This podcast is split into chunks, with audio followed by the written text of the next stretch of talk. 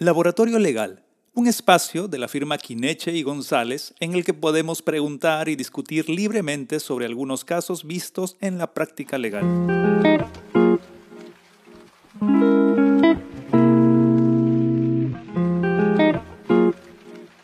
Buen día con todos. Hoy estamos en un nuevo laboratorio legal.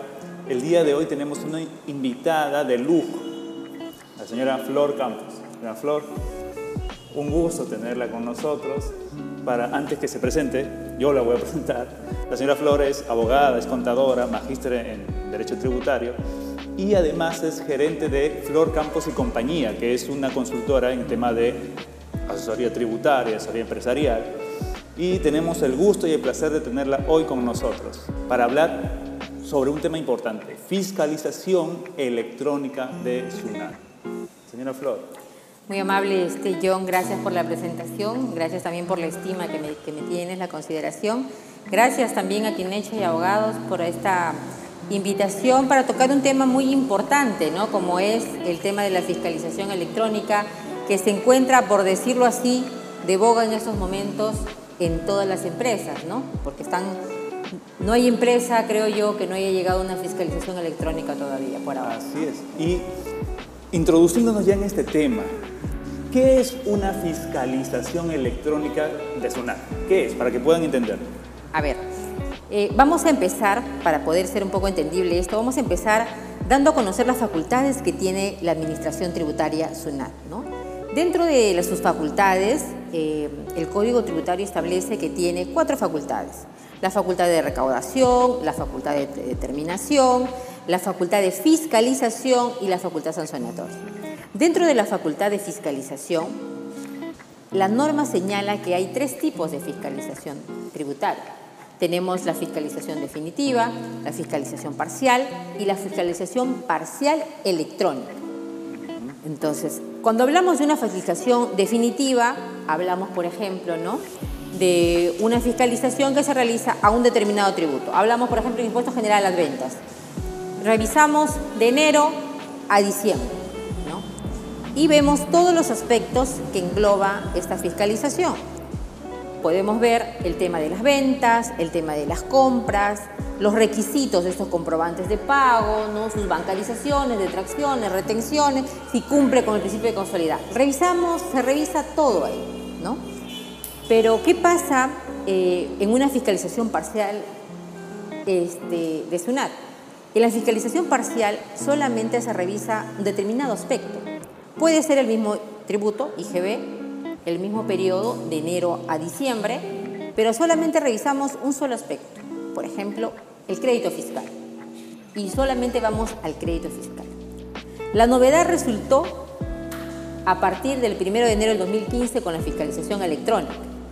Entonces ya eh, la Administración Tributaria se iba preparando, ¿no? porque empezó a hacer todos los mecanismos electrónicos declaraciones juradas electrónicas, empezó con los eh, comprobantes de pago electrónicos. Todo a través de la clave sol. Todo a través de la clave sol, ¿no? Entonces poco a poco se fue incorporando los libros electrónicos, de tal manera de que había la necesidad de eh, implementar una fiscalización electrónica.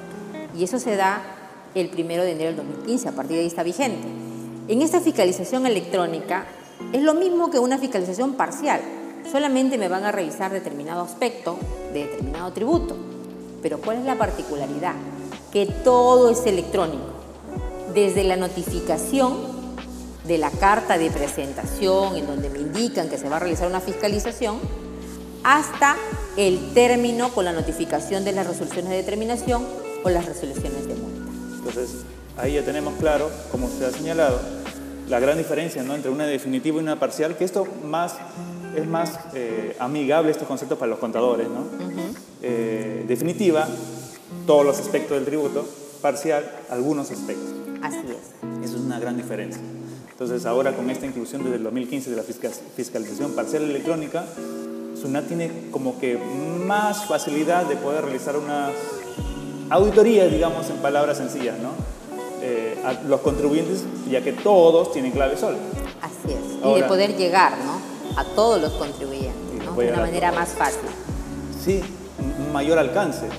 Ahora, ¿eso qué tanto repercute en el hecho de que actualmente los contribuyentes, la información que registran y todo también es electrónica. Claro, ¿no? Eh, es muy importante porque desde el momento de que eh, una empresa emite un comprobante electrónico, yo ya le estoy haciendo llegar ese comprobante de venta a la base de datos de SUNAT. SUNAT ya me tiene ese comprobante de pago. Ya sabe ya. Exacto. Antes no. Antes las fiscalizaciones, para que SUNAT empiece una revisión, teníamos que emitir un primer requerimiento, un requerimiento de exhibición de la información. Entonces nosotros teníamos que llevar hasta las oficinas de SUNAT nuestras facturas, nuestros libros, la documentación que sustente, ¿no? Para poder que sea, empezar la fiscalización. O en todo caso, era el mismo funcionario SUNAT quien se trasladaba a las oficinas de la empresa. A través de la parcial electrónica ya no sucede eso. Todo es a través de la clave SOL y el trámite documentario que se realizan en los sistemas, ¿no? Ya no hay un contacto físico. Ya. ya no hay un contacto físico. Por eso la importancia está en la información que nosotros enviamos, ¿no? ¿Cómo hago mi comprobante de pago? ¿Cómo registro mi libro electrónico? La información que yo pongo en mi libro electrónico. ¿Qué es lo que presento en mi declaración jurada? ¿No? Porque pueden haber cosas que no coincidan y me den eh, el motivo para iniciar una fiscalización. Ahora, eh, ya entrando, ya sabiendo la diferencia entre definitiva y, parcial y ahora el nuevo concepto de fiscalización parcial electrónica, ¿cuánto debería demorar una fiscalización parcial electrónica? Bueno, de acuerdo a, la normatividad legal, demora un plazo máximo de 30 días hábiles. ¿Cómo se inicia esta fiscalización electrónica? La fiscalización electrónica se inicia con la notificación ¿no? de una carta eh, de comunicación en la cual nos indican cuál es el periodo que se va a fiscalizar, el tributo que se va a fiscalizar, el aspecto que van a revisar, ¿no? Se notifica a través de nuestros buzones electrónicos. Todo contribuyente tiene un buzón electrónico y puede acceder a ese buzón electrónico con su clave SOL. Clave SOL que nos entregan al momento de inscribirnos en el RUP, de tener el RUP.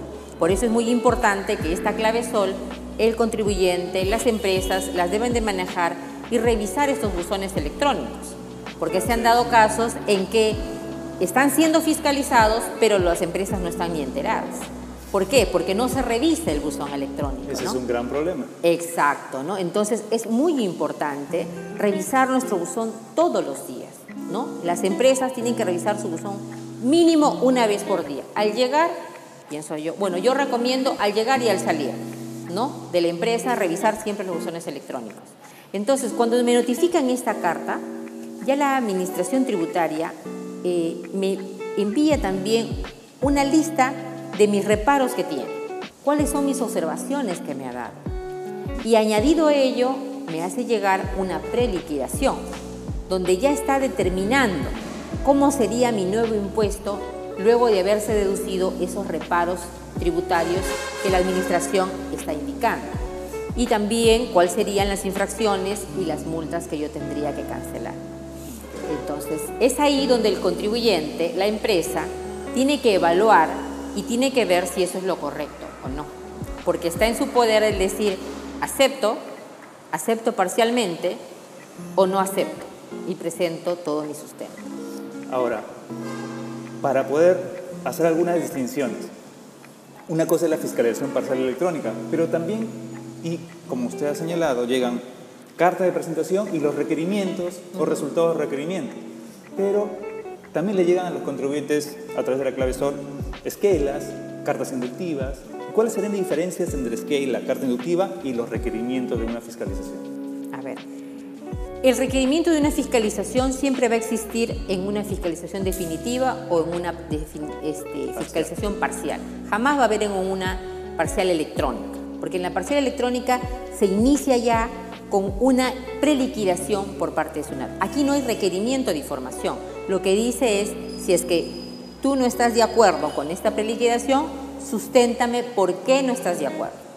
En cambio, en la fiscalización definitiva y en la parcial, si llega una carta de comunicación y llega notificado un primer requerimiento, en donde me dice, exhíbeme, proporcioname la información contable, libros, registros, eh, comprobantes, y demás documentación que sustente tu contabilidad, ¿no? Entonces, esa es la gran diferencia. En cuanto a las esquelas, las esquelas son un procedimiento de fiscalización, sí, pero son un procedimiento de fiscalización inductivo, más no está dentro de un procedimiento de fiscalización, eh, por decirlo así, como una auditoría, ¿no? Para que sea más entendible. Me puede llegar también una carta inductiva, ¿no? que también es un procedimiento inductivo que hace SUNAT, en donde las dos solamente tienen por finalidad, tanto la carta inductiva como la esquela, de mostrarme una inconsistencia que haya detectado en el sistema, pero es voluntad de la empresa, del contribuyente, el rectificar o no de acuerdo a la inconsistencia. Puedo contestar a mi esquela, a mi carta inductiva, diciendo no estoy de acuerdo porque las cosas no, son, no, está, no está de acuerdo esa inconsistencia y lo sustento y lo presento y ahí quedó.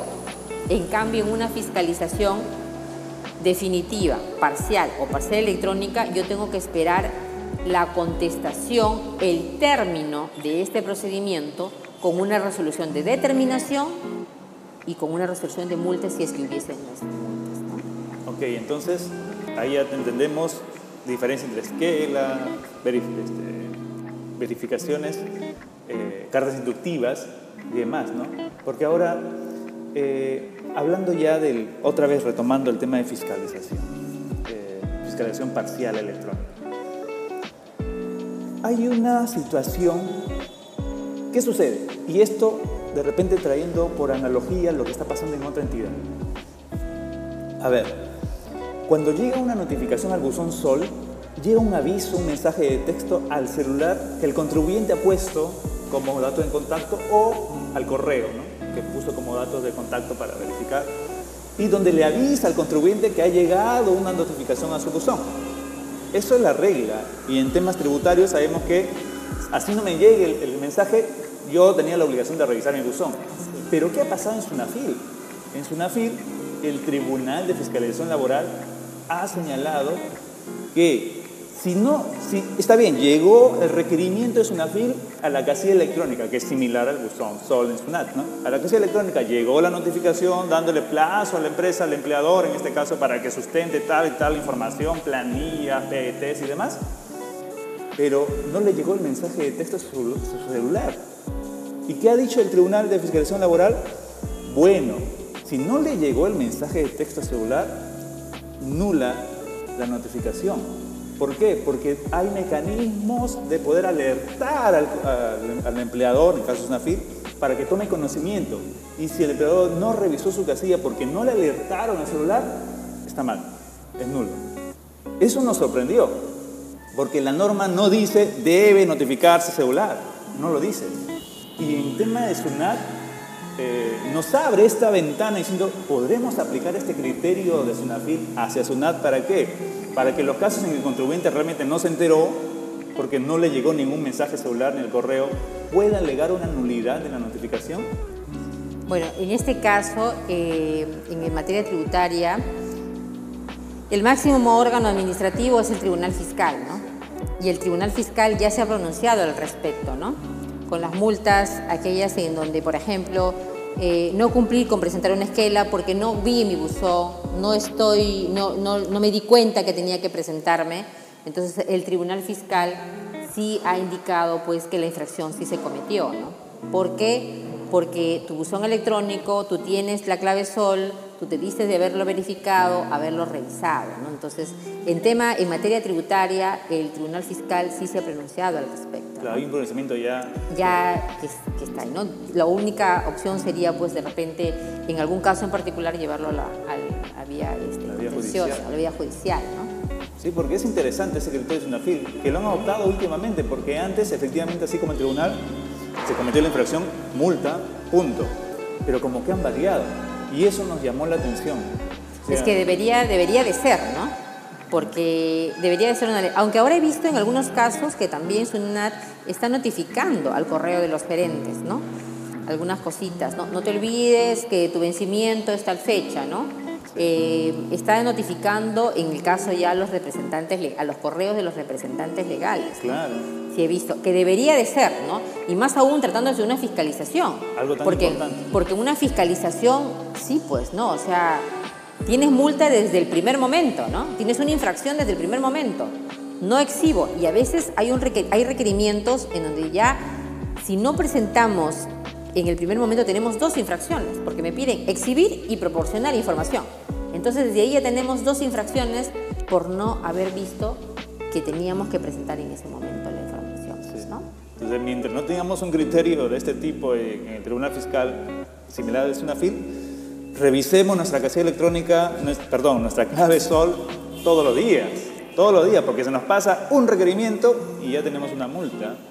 Ahora, yendo a un caso práctico, a ver, nosotros tenemos como regla fundamental de la fiscalización el reglamento de fiscalización, que es. ¿no? ¿Qué sucede? Eh, llega un requerimiento al buzón SOL del contribuyente con su carta de presentación, año 2021, abril, pongámosle abril 2021. Llega su carta, llega, junto con, juntamente llega ese mismo día su requerimiento inicial, lo citan para, digamos, fines de abril, el 25 de abril, para que exhiba y o proporcione determinada documentación y es una parcial porque solo van a revisar costo de venta respecto a, este periodo de enero a diciembre del 2019. Sí, la renta, ya. Entonces, el contribuyente no revisó, el contador no revisó, entonces, eh, o no le llegó de repente el mensaje, podría ser, eh, de, alerta, y no se presentó, porque no sabía que tenía una cita para ese día. No se presenta y cuando ya uno revisa, ve que el auditor cierra ese requerimiento con el resultado del requerimiento, pero 10 días después, pese a que era el primer requerimiento y le habían fijado una fecha exacta para exhibición. Allí, al no haber cerrado en el mismo día, ¿estaríamos ante un aspecto de nulidad? Bueno, el reglamento de fiscalización establece que el requerimiento inicial debe ser cerrado en el mismo día. En el caso de una parcial electrónica, ¿no? porque estamos en ese caso, en una parcial electrónica, ¿cuál es el requerimiento de inicio? Es el requerimiento en que ya nos comunican la preliquidación. Pero en este caso no había una preliquidación. O sea, pedían información pero no adjuntaban ninguna preliquidación. Entonces, mucho más aún, es el requerimiento inicial. Es un requerimiento inicial. Y el este, SUNAT debió de cerrarlo en ese mismo día porque eso es lo que establece el reglamento. Y sí, podríamos estar hablando de un caso de nulidad, ¿no? Porque no observó. Es más, pero SUNAT todavía estaría, si es que la autoría no está este, terminada, podría aún, ¿no? Este, en virtud del artículo 108 del Código Tributario, todavía poder modificar, aclarar, ¿no? Y, volver a resaltar. En este caso, en abril 2021 notifican el requerimiento inicial para 25 de abril, una fecha así optativa, bueno, imaginario para nosotros. 25 de abril, eh, no exhibe nada el contribuyente, el auditor cierra los primeros días de mayo, manda el resultado de requerimiento, le notifica porque se entiende también que tiene efecto una vez que se notifica su buzón, lo notifica en mayo. Luego viene un segundo requerimiento, donde nuevamente le pide, incluso ya con observaciones, algunos reparos, ¿no? de acuerdo a lo revisado en el sistema de sus declaraciones y demás, le notifica y el contribuyente igual, no se da cuenta y este, también le pide subsanar ¿no? para tal fecha. No subsana, no se presenta nada, no exhibe nada, y igualmente días posteriores a esa fecha indicada de la exhibición o de la sustentación, emite el resultado de requerimiento. Y en marzo del siguiente año, marzo del 2022 de este año, es decir, un año después que iniciado esta fiscalización parcial, emite la RD, la resolución de determinación y las resoluciones de multa. Entonces, en ese caso estaríamos ante un... Yo creo que sí, ahí sí ya porque ya, la, ya cerró la fiscalización, la administración tributaria y con estos vicios de nulidad que han venido en el camino, ¿no? Entonces ahí sí ya podríamos, en la etapa del reclamo, alegar. Se podría alegar ahí. Así es, ¿no? Ahora, ¿por qué? Eso sería más por un aspecto de nulidad de forma, ¿no? Así es. Porque de fondo ya no está la oportunidad de poder evaluar medios de prueba. No, porque ni siquiera presentó información. Claro. Así es. Y, ya estando en el procedimiento de reclamo, que es el procedimiento contencioso tributario, yo no puedo decir, no, ah, aquí está todo, revísalo. Así es, porque de acuerdo este, también al artículo 141 no podemos presentar mayor información si es que no se presentó, ¿no? Si es que yo no presenté eh, la eh, información dentro de la fiscalización, yo no puedo presentar en una etapa de reclamo, salvo que pague la totalidad de la deuda o que afiance la deuda. Claro, pero en este caso, pues, ya, bueno, está bien, hay un aspecto de nulidad. Ahora, también puede darse el caso que la división de reclamos verifique eh, lo que ha sucedido y declare la nulidad para que se vuelva a iniciar el, procedimiento de fiscalización antes que prescriba. Así es, porque cuando son casos de nulidad, eh, lo que tienen que volver a hacer, la nulidad significa de que no surtió efectos lo que hicimos, ¿no? Se retrotrae hasta donde está la, eh, el tema, eh, donde fue el, acto que se declaró nulo. En este caso, el acto que se declaró nulo fue el requerimiento inicial. Entonces entiendo yo que a ese momento se debió de retrotraer y empezar nuevamente con una primera notificación. ¿no? Y empezar la fiscalización en ese momento, si es que, como bien dices, el tributo no está prescrito. Claro, si es que aún no, ha prescrito la facultad de determinación de la admisión tributaria, que es una de las facultades que se habló al inicio. Ajá, así es. es interesante y así hay algunos aspectos que eh, encontramos, ¿no? Ahora, se entiende también que este criterio de el cierre del requerimiento no es, no es nuevo. Está establecido. Y es más, hay este, el pronunciamiento del Tribunal Fiscal al respecto, ¿no? Eh, por eso es que eh, se puso ese énfasis en el reglamento de fiscalización. ¿no? Lo que me causa, no sé si preocupación o sorpresa, es que estando ya en el año 2021, 2022, todavía SUNAT cometa ese tipo de errores de no cerrar el requerimiento y de no exhibición el mismo día. Y lo cierra después, pese a que es electrónico, se ve más rápido incluso. Y genera estos, estos digamos, casos de nulidad que, que realmente no era necesario que se generen. Así es, ¿no? Pero debe haber sido por algún descuido, pues, ¿no? Puede ser, ¿no? Descuido.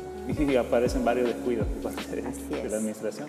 Por eso es que, bueno, tanto eh, la administración tributaria como nosotros como contribuyentes, ¿no?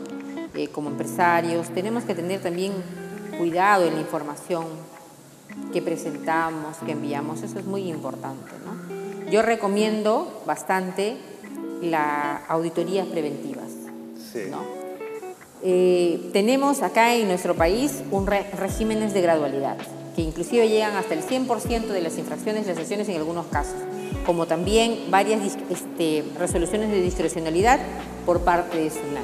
¿no? Entonces, el hacer una auditoría preventiva me permite a mí ver en qué me he equivocado, qué he hecho mal, uy, me faltó un documento de bancarización, presentemos la denuncia, me faltó este comprobante, vamos a, vamos a regularizarlo, no declaré bien, voy a regularizar, rectifico como debe de ser, y entonces voy subsanando, ¿no?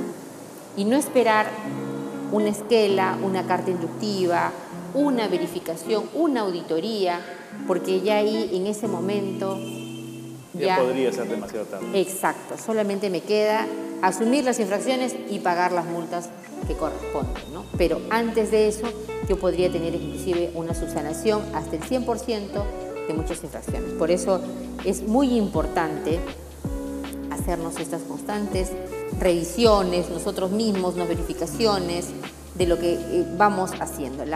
siempre yo he recomendado que la parte contable, tributaria, administrativa en una empresa es el pilar de toda empresa. Porque la parte operativa puede ser muy extensa, puede andar muy bien, pero si la parte administrativa, contable, legal no, anda bien, entonces puede traer muchas consecuencias a los empresarios.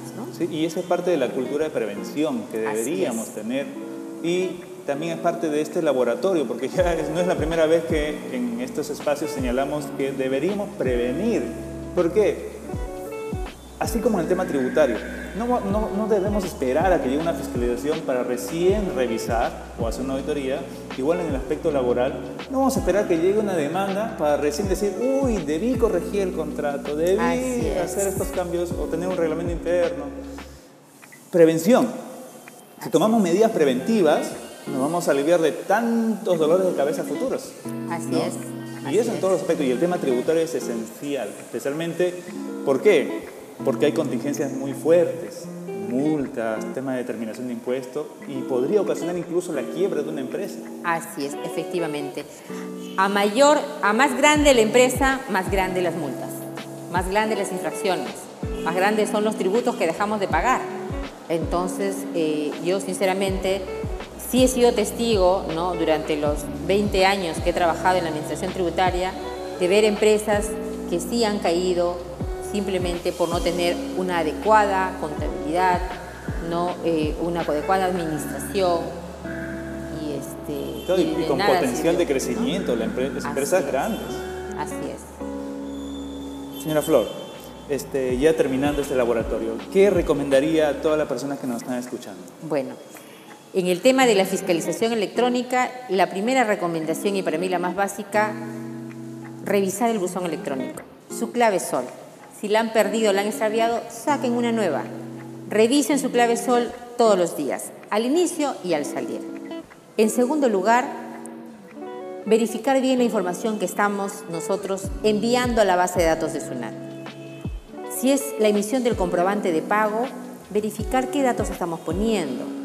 Si yo hago una nota de crédito, una nota de débito, verificar que realmente sea el comprobante relacionado el que yo pongo. No me cuesta nada verificar. Si envío mis libros electrónicos, verificar que los códigos, que las series sean las correctas. ¿Por qué? Porque parece mentira, pero estos simples datos hacen que se generen inconsistencias en la base de datos de toda la información que tiene SUNAT. Y, por, y eso es lo que conlleva a una fiscalización electrónica, a una esquela, a una carta inductiva y nos conlleva a una revisión por parte de la Administración Tributaria. Finalmente, la prevención. Hacer sus auditorías preventivas, chequear, verificar la información que nosotros tenemos.